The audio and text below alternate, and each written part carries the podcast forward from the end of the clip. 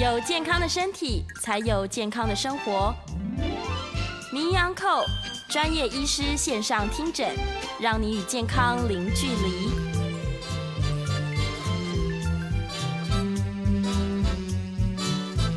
这里是九八新闻台，欢迎收听每周一到周五早上十一点播出的名医安扣节目。我是万方医院眼科医师哈，我是吴建良医师。那我们在半点之后会接听大家的 call in，啊，有相关问题欢迎您打电话进来。那我们的 call in 电话是零二八三六九三三九八。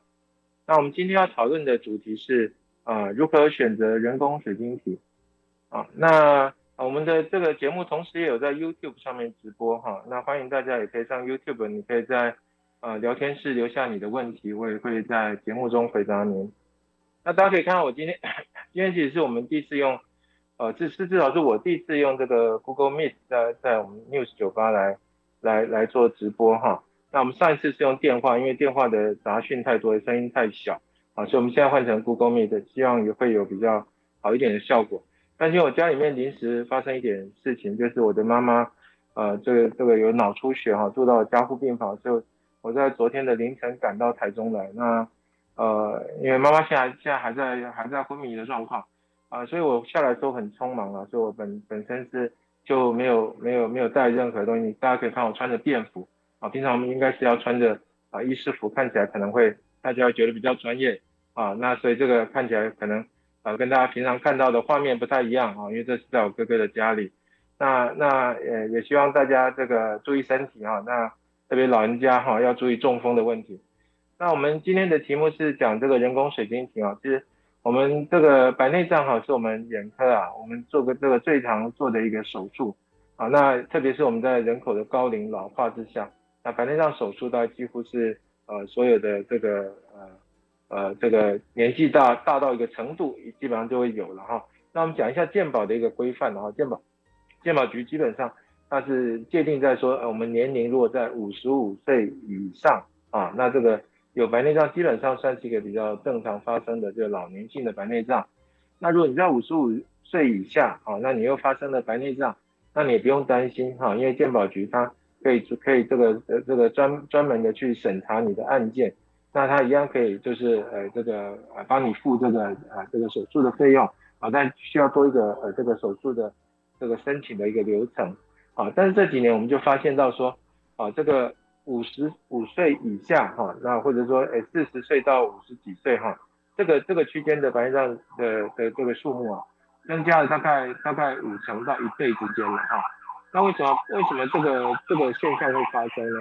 啊，因为一个一个最重要的原因大概是我们现在大概大概呃这一这一代在四五十岁的人，他的这个近视的比例是比我们过去同一个年龄层的人要来得多，也就是近视比例的增加。我们之前讲过，我们的近视会导致你不只是呃视网膜剥离啊、黄斑部病变，哦，那你同时还有比较高的青光眼跟白内障发生的机会。那如果有高度近视的，那他就比较容易产生这个白内障，呃，早期发生的一个问题。好，那所以所以呢，这个呃，如果你你你这个眼镜啊怎么配怎么配，哎，发现你怎么怎样配都配的不清楚，那就需要去看一下眼科医生。啊，很可能是一个早发型的一个白内障。好，那。那我们刚刚讲说白内障这个手术啊，在我们这个这个眼科来讲是最常做的一个手术，事实上在健保的单一手术项目里面也是最多的啊。那这个是因为这个几乎人年纪大，大概就会碰到啊水晶体的混浊老化的问题啊。那我自己碰到年纪最大的，我目前开过白内障年纪最大的有一百零四岁啊。那他这个病人他是这个在啊就要九十多岁的时候他开了一眼。那开眼以后，他就说：“哎，我看得到了，我为什么还需要再开另外眼？我有眼睛可以看就可以。”啊，所以他一直拒绝开另外一边。那一直到一百零四岁，就过了大概十十多年，他他这个原来看得到那眼睛，因为他产产生新的一些啊这个老年性黄斑部病变的问题呢，所以看不到了。那看看不到，所以他才呃只好来接受这个这个另外眼的一个手术哈。所以目前我自己的的的的。最老的一个白内障病人是大概在一百零四岁，那最年轻的呢？其实白内障不是不是老年人的专利啊。我我这个我们这个也有大概三三个月大就来开白内障。最近一个呃呃十年前开的，那开完以后就没有再回来。那那他这个这个三个月大的时候来开白内障，啊，所以我们也有先天性的白内障。好，那当然我们今天的重点是在人工水晶体的选择，所以可能比较比较着重的还是一般啊，我们就是所谓的老年性的一个白内障，就年纪大了以后啊，造成造成你的这个呃水晶体混浊。那我们可以简单的来分类，就是我们的呃呃，我们还是先看一下一个模型好了哈，这个这个是我们最常拿出来给大家看的一个模型。好，找个光线好一点的位置哈。那这个这个是我们的前面是我们的角膜哈，就说就是你大家看到我们的哎眼睛有这个这个这个里面有这个红彩啊哈，就是说呃我们东方人就是所谓的棕色的棕色的虹膜。好，那如果是外国人，他可能是蓝色的啊蓝色的一个啊或者绿色的各种颜色啊，那主要是这个虹膜本身的色素的的组成不一样的关系。那实际上在角膜都是一样，都是透明的组织。好，那我们的白内障是什么呢？是在我们的啊这个这个这个虹膜的后面，这个叫水晶体。水晶体是在这个位置，就是说经过你的瞳孔的后面这个地方，这地方有个镜片。那这个镜片呢，就是就是呃年纪大的时候，它可能会变得浑浊，浑浊以后就把光线挡住，那挡住你就没有办法呃这个看看到清楚的影像啊。所以这个时候，当它浑浊到一个程度的时候，如果医生评估它这个就是白内障造成，而不是它有其他的病变的话。那这样开刀，它就很有机会可以恢复到一点零的视力，就是把混浊的水晶体换成一个人工的清澈的水晶体。好，那那为什么会有会有这个不同的选择呢？我们最早最早来回头看说这个人工水晶体的发展，现在发展是一个也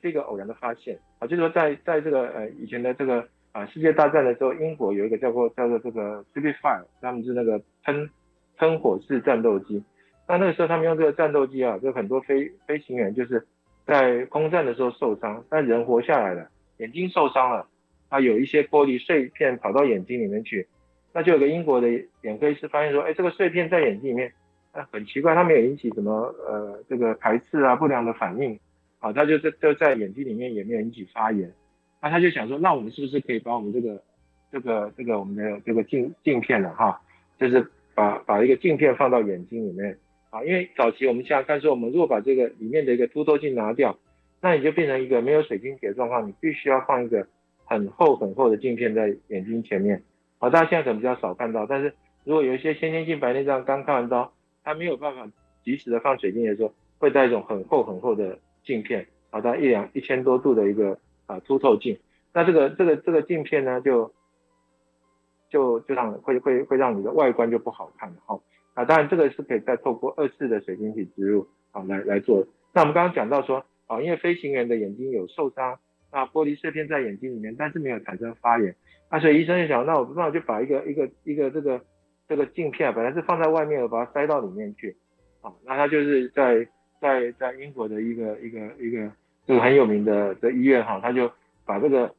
啊这个 m o s p h e 这个医院，他们他把这个镜镜片就装进去了。啊，那就开创了我们所谓的人工水晶体的一个世纪。啊，否则过去我们是没有所谓的人工水晶体。啊，那当然这个这个在在现在来讲，啊，基本基本上健保的给付都包括了啊超音波的乳化手术，把你的水晶体乳化，啊，那再把把这个这个镜片放放进去这个囊袋里，而且我们使用的都是这个所谓的软式折叠式的人工水晶体。啊，那早期它是硬片，早期是像像这个像我们刚刚讲那个。啊，这个这个飞机的的玻璃的材质，那那个是有一种聚合物啊，叫 PMMA，就是一种就是就是这种塑胶的材质。那这个这个塑胶镜片呢，以前这个刚开始的塑胶是硬的，那现在大部分的材料是所谓的呃这个亚克力的材质哈，它有分亲水性，也有分厌水性。好，那更早之前现在比较少用的，还有也也有用细胶来做的啊，那这都属于软式的。好，就是不管是亚克力啊，或是这个细胶。因为它是软的，所以它可以折叠起来。那折叠起来，我们就可以把它塞进去，塞进去病人的这个眼眼内哈。那那你的你的好处就是说，原来这个水晶硬的话，它这么大一个伤口，那就把它折起来以后，它就只要一半的伤口。好，所以早期的时候，伤口大概要半公分哈，就是早期的超音波乳化手术，那个伤口你要把它扩大。那现在不用，现在我们就追求越来越小的伤口。那现在基本上手术的伤口大概在两 mm 左右，就是。两个毫米啊，就是你的这个这个这个你的齿啊上面那个最小的刻度啊，一公分在下有有一 mm 啊，那个毫米的两格啊，两格就是你的伤口。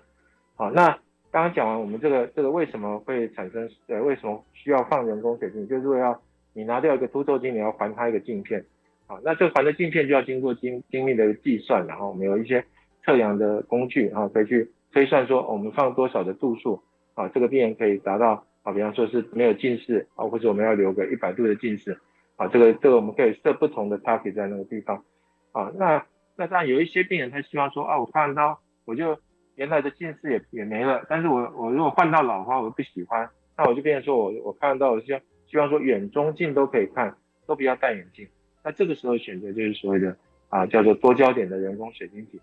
啊，那我们早期的多焦点其实它是一个双焦的设计啊，那有分所谓的折射型或者绕射型。啊，其实基本上就是一个镜片上面有一圈一圈的结构，那这样同心圆状的。啊，那你可以想说，那一三五圈可能是看远了，然后二四二四圈反正是用来看近，啊，那利用这种不同的光学区域的一个设计，然后达到啊所谓的这个这个呃呃所谓的多焦的一个状况，就是说可以看远又可以看近。其实它透过的是一种，我们只要只要记得说，所谓的多焦，它都是一个分光的作用。啊，其实都是所谓的假性调节，就是我们真正的眼睛在调节的作用，其实是靠我们这个里面的水晶体啊，它可以它有个弹性，所以它可以变厚变薄。啊，就是说你要看近的时候，这个水晶体会变厚；那看远的时候，水晶会变薄。所以你可以维持说你都是看远看近都可以可以看得看得清楚。但是我们的这个刚刚讲说，我们的这个镜片，不管是亚克力啊或者什么这个啊细胶材质，它本身。它是没有办法做到这种有一个弹性收缩的一个状况，啊，所以它必须靠在镜片上做一些手脚啊，让它可以分光，啊，就是它可以可以有有光线是用来看远，有光线用来看近的部分，啊，就是远跟近，啊啊，它刚开始它是分两段，现在可以看远跟看近这两个区段，但后来发现，哎，我远的看得到，啊，书看得到，但是我电脑看不到，啊，电脑看不到，这样或者是开车的时候看不清楚仪表板。那这样对病人又有很大的困扰啊，所以现在的主流应该是所谓的三焦点，就是它可以看远、中、近啊不同的距离啊。啊，当然这个多焦设计相当的复杂啊，它还包括有一些设计成两节式的啊，就是说，诶上上半段看远，下半段看近，有点像我们之前看过的那个老花眼镜的那种设计啊。这个这个就这个是属于两节式的啊。那也有也有厂商设计是啊，就利用这个镜片上面这把它做一些幅度的改变。那让它增加所谓的叫做焦段延伸的一个设计，就把这个这个这个我们我们知道我们拿这个放大镜啊聚焦的时候，它应该是一个点啊，那它就是利用光学的一些设计的方式，让这个点啊拉成一条线，好，所以它它变成线状的时候呢，它就就可以等于是延伸你的景深的意思，好，所以你可以看的范围就会就会增加，好，所以我们现在基本上区分这个水晶体大概就是。有分这个呃刚刚讲的双焦点啊，或者是三焦点啊，或是这个 EZO，就是说呃延伸焦段型的镜片。啊啊，当然就是说呃我们是不是一定要靠这个这个多焦点的镜片才可以达到不要戴老花眼镜的需求？事实上也不全然是这样啊，还有一个方式是利用单焦点，这个我们在还没有多焦点问世之前，我们就是用所谓的两眼用不同的单焦点的啊度数来来来来来做这个啊老花的矫正。那这样要怎么做呢？也就是说，你其中一个眼睛让你调调整可以看远看得清楚，那你另外一个眼睛呢？啊，就让它留一个大概近视留个一百五或两百度的一个近视，那你就变成右眼是可以，比方说右眼可以看远，那左眼可以看近，啊，那这样两眼加它加总起来之后，你就不需要戴老花眼镜，啊，但是它它它是借有一点视差，啊，所以这个视差是需要去适应的，啊，那原则上百分之九十人是可以达到啊这个视差视差是可以忍受。啊，可以可以忍受，可以达到不要戴眼镜的一个效果。好，所以啊呃，也不是说一定要用到所谓的呃多焦点的人工水晶体才可以达到脱镜的需求。啊，这是希望大家都可以稍微去呃了解到，你还有这样的一个选择。啊，但其他的选择呢，就是说你这个这个这个呃多焦点的一个镜片，它如果你比方你同时要闪光，啊，那这个时候我们的镜片设计可能就还有。所谓的多焦散光的镜片，啊，所以你到眼科的诊所或医院的时候，当你要做白内障手术，那通常医生就会花比较长的时间跟你解释，啊，甚至印成一本小小的册子，告诉你说，哦，你有哪一些选择，啊，你有鉴宝的选择，就是单焦点加上一个球面的镜片，或是说你这个镜片要换比较比较更更更这个光学上面设计更复杂一点的，那可能就是啊比较基本的就是所谓的非球面的镜片。啊，所以呃呃鉴宝的球面镜片的在上一级叫做非球面镜片，那非球面镜片它就是说呃可以去除掉我们的呃原来球面镜片造成的叫球面相差的问题啊，球面相差是说在夜间的时候我们瞳孔比较大的时候，那你这光线照到你的镜片的边缘折射过去的时候，跟你中间的折射会产生一些差距。啊，这个叫球面相差啊，所以要去除它的时候，就去必须用到非球面的镜片。大家可以看说，如果你有在玩摄影，那比较便宜的镜头，基本上里面就比较大，基本上是用球面的镜片。那贵一点的镜，贵一点的镜头，它为了要去掉这种光学上面的偏差，它就加进所谓的非球面的镜片。那主要就去掉的一个相差叫做球面相差。啊，当然这个光学的部分可能还有一些色相差这些，这个都会在水晶体的设计。好你就把眼睛当做一个照相机，所以这个水晶体呢，就像是照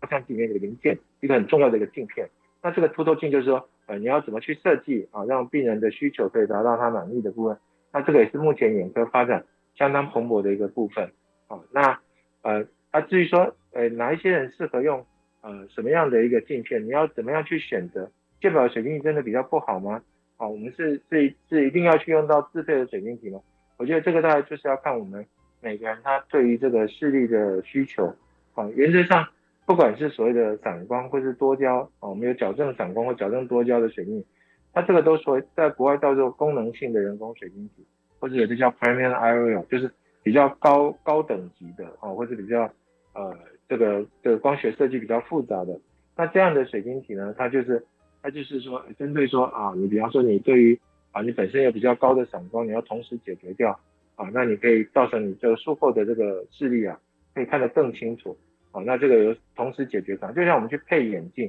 你如果有散光比较多一点，那眼镜行大概就会说，哎，你这个应该要啊配这个所谓的呃散光的一个啊啊水晶体，带散光的这个镜片啊，就是说你有近视加散光，那你通常不会说不去配这个散光，通常加上去一点散光，看得可以更清楚啊，所以。散光的病人可以选散光的一个水晶体，那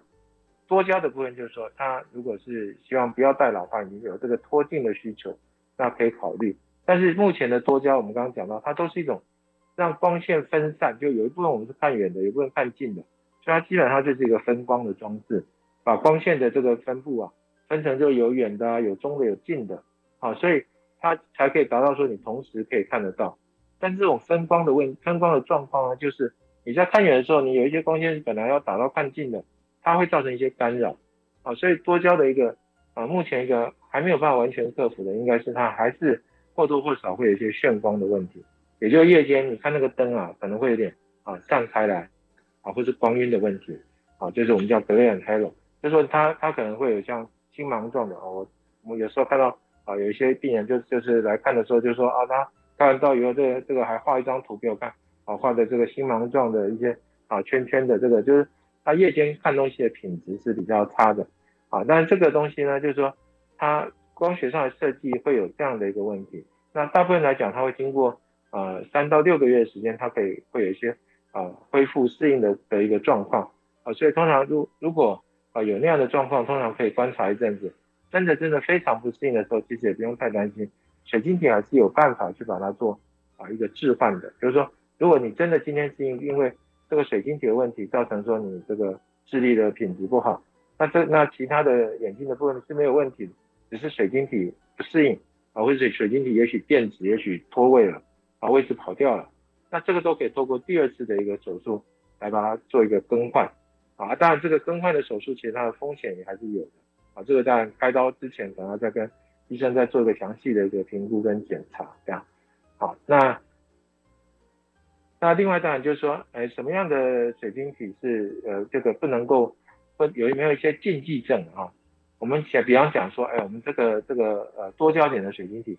它的前提就必须是在我们这个手术啊都是很完美的一个状况。也就是说，你你这个手术的时候，我们要保留一个囊袋，把这个水晶放在囊袋里，那这个囊袋不能够破损，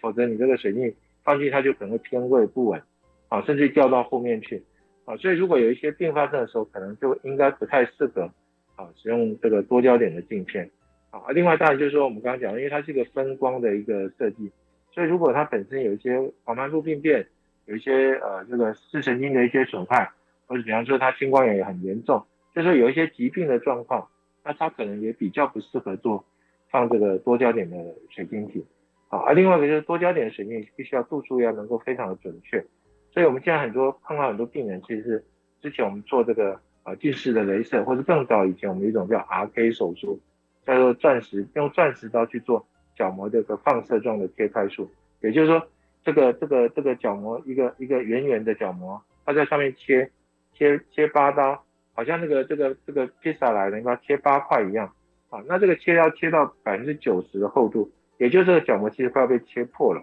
那这个这个长期来讲呢，它就会往呃这个这个它它让这个角膜变这个变比较平的形状，这个是随时间哈，十年之后它就变很多变本来这个近视矫正都好了，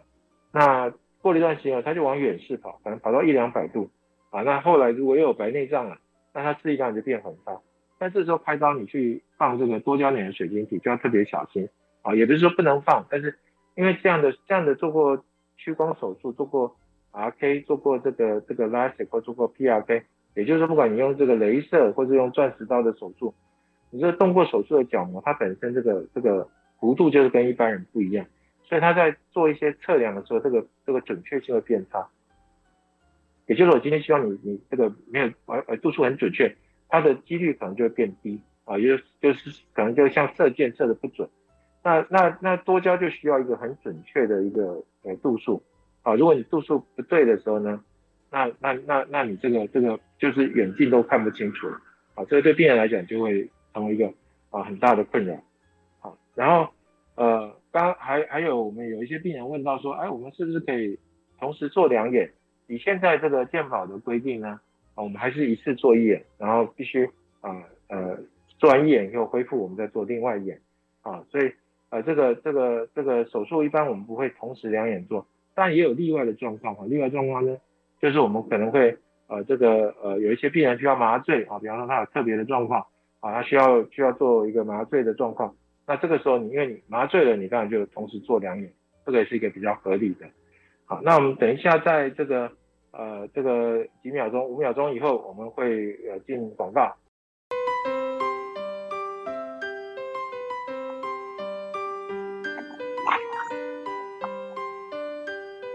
好，欢迎回到呃九八新闻台哈民安扣的节目。那我是万方院吴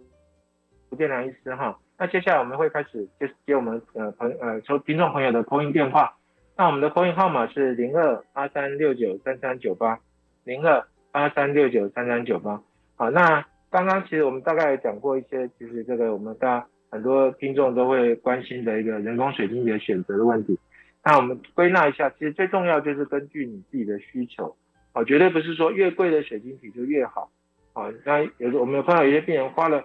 啊快二十万去放个水晶体，啊，结果非常痛不欲生啊，还我有个病人还跑到跑到山里面躲到庙里去，啊，就几乎快活不下去，哦，那那个有时候它的一些副作用大概是需要先去理理解的，啊，或者说开刀的一个呃呃是不是有达到一个理想的一个完美的一个手术。啊，这个是在选用多焦点的时候一定要考虑的啊。至于说真正出问题的时候，啊，有不适应的状况，没有办法没有办法处理，那当然这个可以再跟医生讨论是不是有一个啊更换水晶体的一个必要性啊。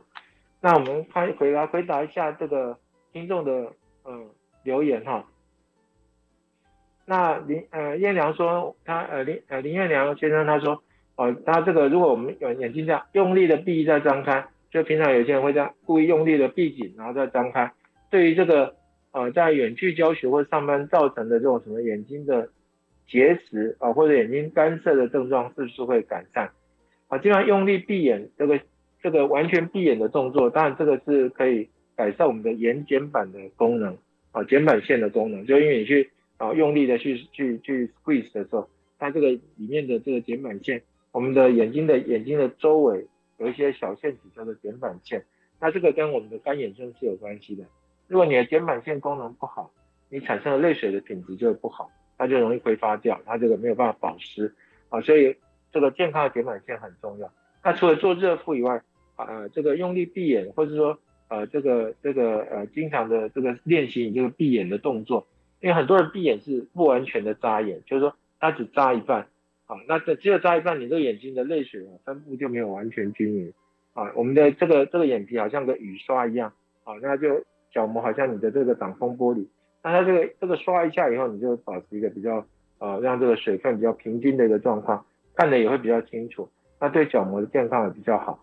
那眨眼必须要有一个呃完全的眨眼的动作，就是闭到闭到完全闭起来再张开来，啊，这样才是一个比较理想状。那用力去闭眼睛，当然也也会也也也会对于这种这个睑板腺的一个状况可能可以有一些改善。但是刚刚听众问的是说他这个对眼结石有没有帮助？啊，我就不建议眼结石的人做这样用力的眨眼的时候，你基本上不会把你的这个这个这个啊里面的这个石这个石头给它扎掉。反而呢会造成这个这个石头去卡到，好，那所以这个这个可能就是大家要注意，啊干涉可能还是会有有一些帮助，啊，特别如果你合并做热敷的话，好，那接下来我们接着 call in 哈，我们有这个何小姐，啊，何小姐的 call in。医生你好，我你好，你好，我是嗯去年十二月一号开的白内障，我是用球面的哈。我术前检查的时候，视力是在零点四到零点五之间。那术前的时候，散光是七十五度，医生说不用拿掉。那他先开了以后哈，一直看不清楚，就说一个手臂之长的呃距离哈看得清楚，然后再远一点就看不清楚了。那我就医生跟医生反映，他在第三十五天的时候给我做了续发性白内障，可是还是还是没有改善。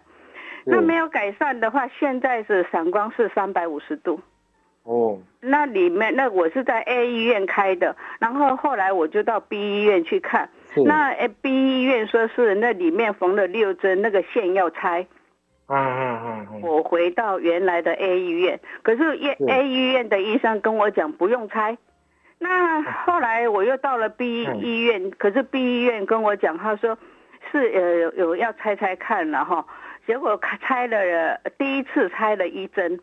那第二次的时候原则上要拆两针，可是只拆了一针，另外的那一针开拆了一个多钟头，就是拆不下来。那现在就是说哈，我现在就是很困扰，就是说看远的，哦一个手臂之远的哈，我就看不清楚。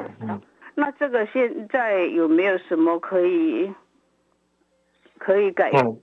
这个听听起来是有一些这个散光在术后哈增加的一个状况，那这个这个散光为什么会增加？听起来就是因为他用的这个手术的方式哈，应该是比较呃传统的一个手术啊，就是说我们叫 ECG 叫囊外的呃水晶体的一个摘除手术。那这个手术怎么做呢？它就会在眼睛的这个上面啊做一个比较比较大的一个切割，然后把这个水晶体拿出来。而不是我们现在我们现在做的这个小切口，就是微创的手术，它就是把把这个这个边缘啊做一个两 mm 的伤口呢，那像个探针一样进去把这个里面的水晶把它抽掉，而不是把它整个拿出来。那整个拿出来的话，你伤第一个伤口大了，那伤口大也必须要缝线。好，刚刚说，哎，这个病人说他缝了六针，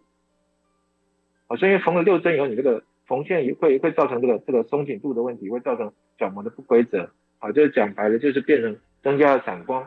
那散光增加了，这个可以通过拆线去做调整是没有错，好，但是回到回到源头，但呃一开始如果是做这个小切口的手术，可能会是比较比较不会造成散光的啊，小切口跟大切口的差别，最大差别就是在啊散光的呃增加与否，啊，那基本上小切口可以达到几乎不会影响到它的散光，哎，所以所以这个当然现在是已经造成了散光，所以可能就要看看说，哎，这个小透过透过拆线有没有办法解决？那如果拆线以后还是有一些散光，那当然我们可以透过啊，比方说做镭射做一些屈光手术，或是说再去做一些，甚至于在国外也有在放第二片水晶以及调整它的散光的，这个我想都可以再跟医生再做一个啊讨论这样。好，好，谢，嗯，希望有达到回答到你的问题。那我们下个播音是这个赵先生的电话，哎赵先生你好。哎，你好，那个我想请教一下哈。我的我的那个白眼球哈，常常都会那个好像微血管破掉还是怎样？结膜下出血，对。是是是，就像血块一样，啊，很红这样。哎，对对对对对对。常常是大概多久一次？差不多，呃，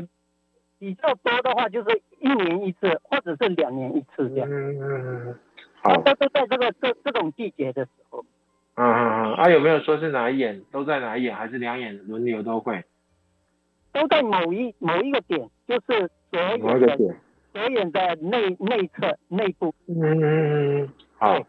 这个啊，这个高先生的问题是说他眼睛啊啊，也许大概一年或者两年会碰到一次这个这个同一个位置，他这个结膜会出血啊，一两一年一次大概也不算是太频繁的哈。不过因为他红的时候看起来会比较害怕，就我们有一些病人就因为这样来挂急诊，说哦我眼睛红一片。那其实这个通常是呃算是一个小问题，就是说他的眼白地方让血管呢破裂了，破裂以后就像淤血一样，就是说在眼白上淤血，因为。因为这个我们眼白跟你的皮肤的淤血不一样，就它的血会透透亮出来，看起来特别红，特别吓人啊，所以呃这个这个就会就会造成病人恐慌了哈。但其实它不痛，也不会影响视力啊。那跟一般来讲，呃跟所谓的像呃中风也没有关系啊。我们有疾病叫眼中风，其实是指眼内眼睛眼睛神经里面的血管去塞住，而不是眼表面的血管啊。表面的血管这种出血，大部分是。如果它是跟特别跟季节变化，比方说这个季节啊，或者呃春夏交界，或者啊夏天开始这个呃呃气候改变的时候产生的这种，那可能跟它本身眼睛也许有点过敏啊，过敏呢有时候去揉揉眼睛啊，你的血管如果比较脆弱，它可能那个小血管就爆掉，然后就变出血了啊，所以呃这个这个这个问题呢，就是说呃它是小血管比较脆弱，你给它一些压力，然后造成出血，大部分是这样一个状况啊，或者说。要注意说，呃，反复的一个位置，同个位置出血，那就要注注意说，那个地方有没有一些血管的异常啊？它可能那条血管有一些问题，所以它容易出血。啊，另外当然如果常出血，你要注意说，呃，这个有没有一些高血压的一个状况啊？如果你本身血压就比较高，它也可能会出血啊。所以平常大家就建议就是要注意不要去揉眼睛。那常出血的人，可能可以先点一些这种啊人工泪液泪液，让它比较润滑一点，它就比较不会摩擦力那么大，造成出血的一个状况。啊，OK，那我们来回答一下那个呃这个线上的呃线上的观众哈，有呃林波宏先生哈，他问说很多人都会补充叶黄素哈来保养这个黄斑部了哈，那那这个这个他想要问的是说啊我们的胃酸呐很厉害，那这个补充叶黄素会不会都被它消化掉，所以是真正进到黄斑部的数量是不是就有限啊？其实这不会了，它其实这个。叶黄素啊，你把你不要把它当成一个什么仙丹妙药哈，它其实只是一个营养素的补充啦。好，那我们可以可以大家先讲想一下，就是说，哎，为什么黄斑部叫做黄斑部哈？它黄斑部的的的的这个来由呢，就是说，它它就是我们眼眼睛里面哈，眼睛里面我给大家看一个图好了哈，我们眼睛里面这个刚刚看这个这个是水晶体啊，那这个是后来后面这个是视神经。那黄斑部就是这个这个视网膜啊中心点的位置就叫黄斑部。那如果我们看到这个眼底的图片的时候呢，眼底的图片你就可以看到这边有有一个视神经，然后有血管出来。那我们在中央的地方，这就是所谓的黄斑部。好，那黄斑部呢，它就呃黄斑部如果它它有这个这个这个呃病变的时候，我们叫黄斑部病变了哈。那黄黄斑部它它的它叫做黄斑部，就是因为它本身呢，我们在解剖的时候，如果眼睛拿来看的时候，它的这个眼睛的啊，抱歉，刚刚有点插播吵吵呃进来，那那个那个有有一个有一个这个这个这个这个中间的那个区块，我们在解剖的时候看到的时候，那个区块呢，它看起来颜色就会啊看起来比较黄，也就是说你把眼睛拿出来解剖，看到那个区域呢，它是有点点黄黄的，什么叫黄斑？那我们进一步去看那个黄色的区域这个东西呢，它就富含很多叶叶黄素的一个成分。啊，因为有富含很多叶黄素素的成分，才让它外观呈现这个黄色。那为什么要很多叶黄素在这个位置？因为这个地方就是我们光线进去哈，这个呃产生视觉很重要的地方啊。你看东西都靠黄斑部的一个敏锐度才会看到清楚的影像。那这地方因为因为是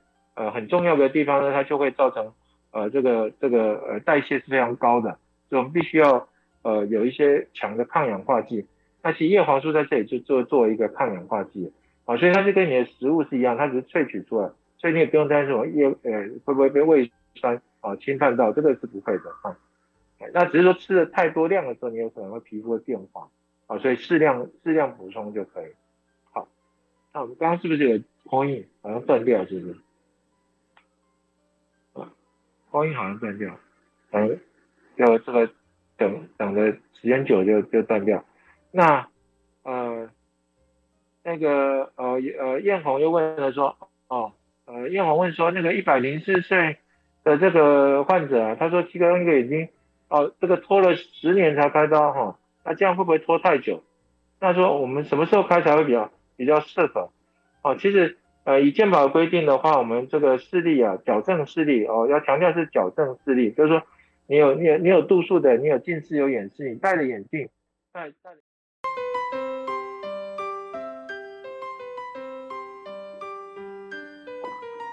好，哎，欢迎回到这个。九八新闻台名医安扣节目，好，我是万方医院吴建良医师。那呃，接下来我们继续接听听众的空运电话，啊，空运号码是零二八三六九三三九八八三六九三三九八。那我们线上有一位陈小姐哈，陈小姐你好，你好，医师你好，不好意思，我想请教你一下哈，因为我现在左眼已经开。白内障了，是用球面的，可是恢复了还不错。嗨，嗯，是。我现在想开右眼，右眼我想要非球面的，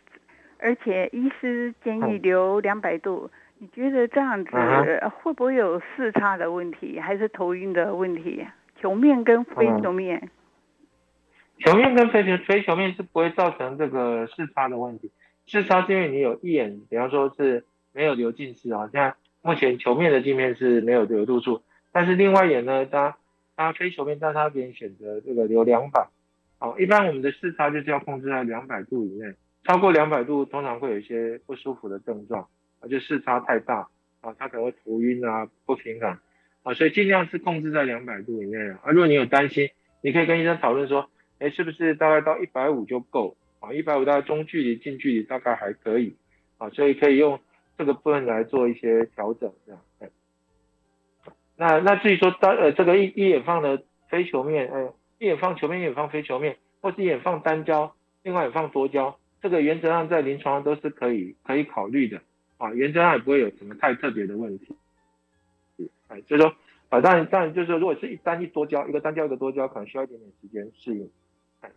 那那希望回答到你的问题。那我们回到我们刚刚。艳红还有一个问题是说，哎，那个一百零四岁这个啊，会不会拖太久啊？但白内障放到过手的时候呢，它可能会产生青光眼啊，也就是说，那个水晶眼它它在成熟的时候它变变厚变厚，越来越厚的时候它挤压到你眼睛里面的组织，造成你这眼睛里面的这有这个水啊，我们叫防水，它会循环不好，排不出去，它就变成高眼压变青光眼啊，所以所以你可能会听到有的医生会说啊，你这个白内障再放下就变。变成青光眼，那确实有这样的一个风险，所以如果你暂时还是不想开刀，那你可能还是要定期做个追踪，那注意一下这个这个这个啊有没有眼压升高的问题啊，特别在一些远视眼球的前后径比较小的，这个都是所谓产生这个青光眼的一个高危险群。好，那什么时候视力要要要手术，就是还是以这个视力的需求，每个人对视力的要求不一样，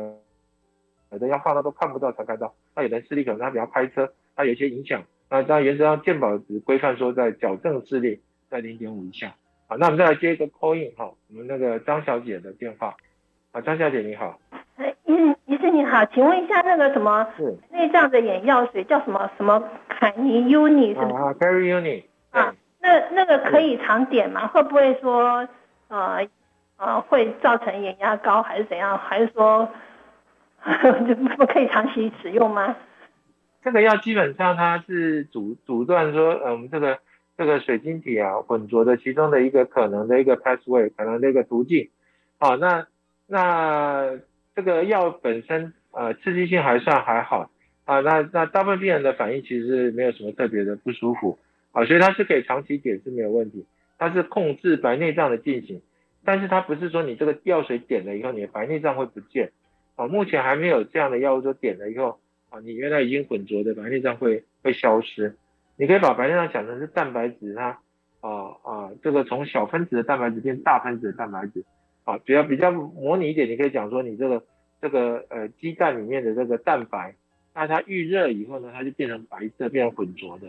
啊，就是它的这个本来本来的小分子的这些东西呢，被被热影响到，它变成大分子的。那在眼睛来讲，就是说你的这个里面的这个水晶里面的蛋白质啊，经过长时间的这个紫外线的伤害，它就可能会变成大分子的一些聚合物，那这个就会造成你的水晶产生混浊的状况，啊，所以所以呃还是呼吁大家是需要戴那个太阳眼镜来保护眼睛啊，啊会可以预防你的白内障。那至于药水这个部分也是可以点，但是呃就是长长期点它它就是一个控制控制不要恶化。但是基本上是不会说让你变好的一个一个药物啦，这样啊，那通常是说，哎，这个病人他哎有一一定程度的白内障，但是还没有严重到需要开刀。比方说我们这个健保规定在零点五的矫正 C，他可能还有零点六、零点七啊，那这个这个时候我们就会给他用这个 Queenex 啊，就或是这个叫 Periuni 啊，早期还有一个叫 Queenex 的药，但现在已经没有进场了，所以他目前大概就是用这个 Periuni 这个药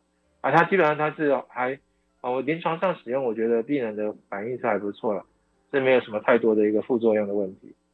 所以长期使用基本上算是安全的。啊，那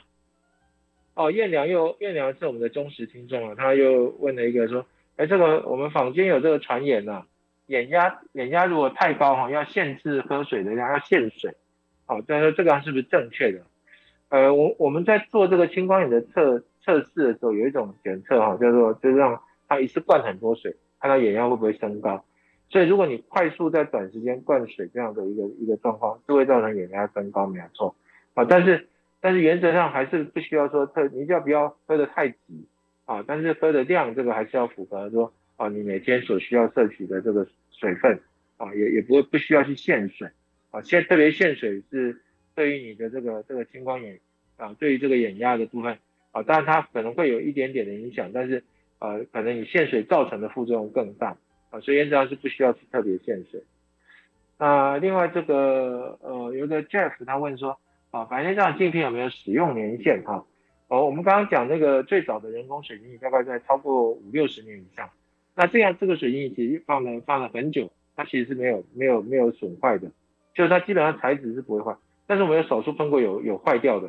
那如果真的坏掉，那你就必须要把它换掉啊，它是有可能会变质，没有错，那大部分是不会。那我们还有一个 coin 是张小姐的 coin 啊，张小姐你好，你好，医师好，请问您哦，是这样子，我因为那个灰纹症哈，有问是这样一直这样子转身的哈，啊去看眼科诊所哈，结果呢，他他说啊，点点两种药。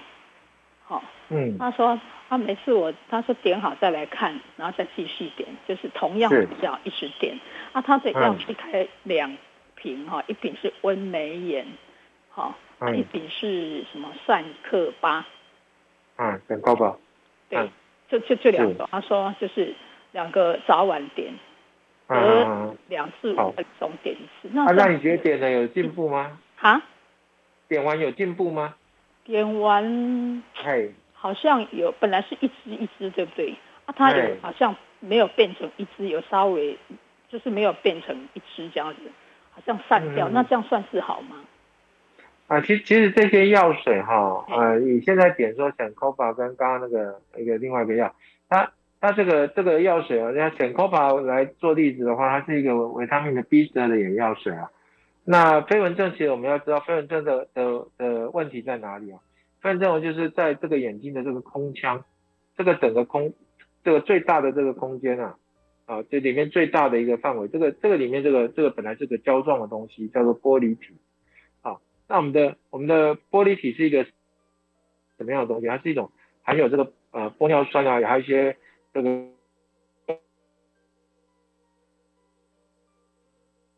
呃，一种胶状的东西，你就想要在这个里面放的好像一个果冻的东西一样。那可是可能时间久，年纪大以后，这个这个本来均匀的果冻啊，它就变得不均匀，里面就有一些杂质啊，啊，而且杂质在里面飘来飘去的时候，你就看到一些蚊子啊或者线法在那边跑来跑去的。好，那呃吃什么药其实对这个飞蚊应该都没有什么效啊，不要相信坊间有一些广告，大家说我吃了什么我就飞蚊全部不见了。那我我我我可以跟各位报告说，我大概两年前就产生飞蚊，啊，我自己也是一个飞蚊症的患者，好，那飞蚊症其实大家不要太紧张，它是一个症状，好，它就说里面它叫飞蚊症嘛，飞蚊症就哦有一些飞蚊在飞来飞去的一个症状，它其实是指我们玻璃体有一些混浊，那其实重点说这个混浊是单纯的老化呢，还是说它可能背后有有可能是这个比方说糖尿病的病人他里面有出血，哦，或者是说哦他这个这个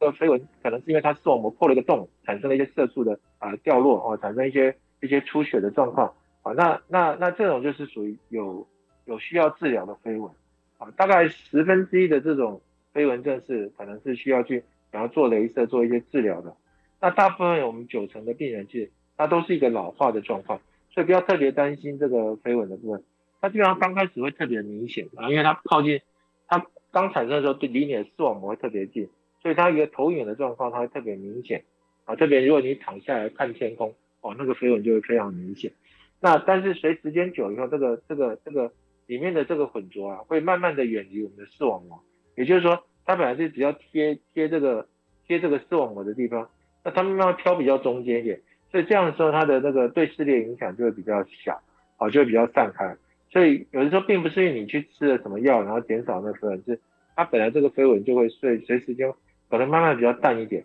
那如果说真的飞蚊非常严重，非常困扰你，这个就。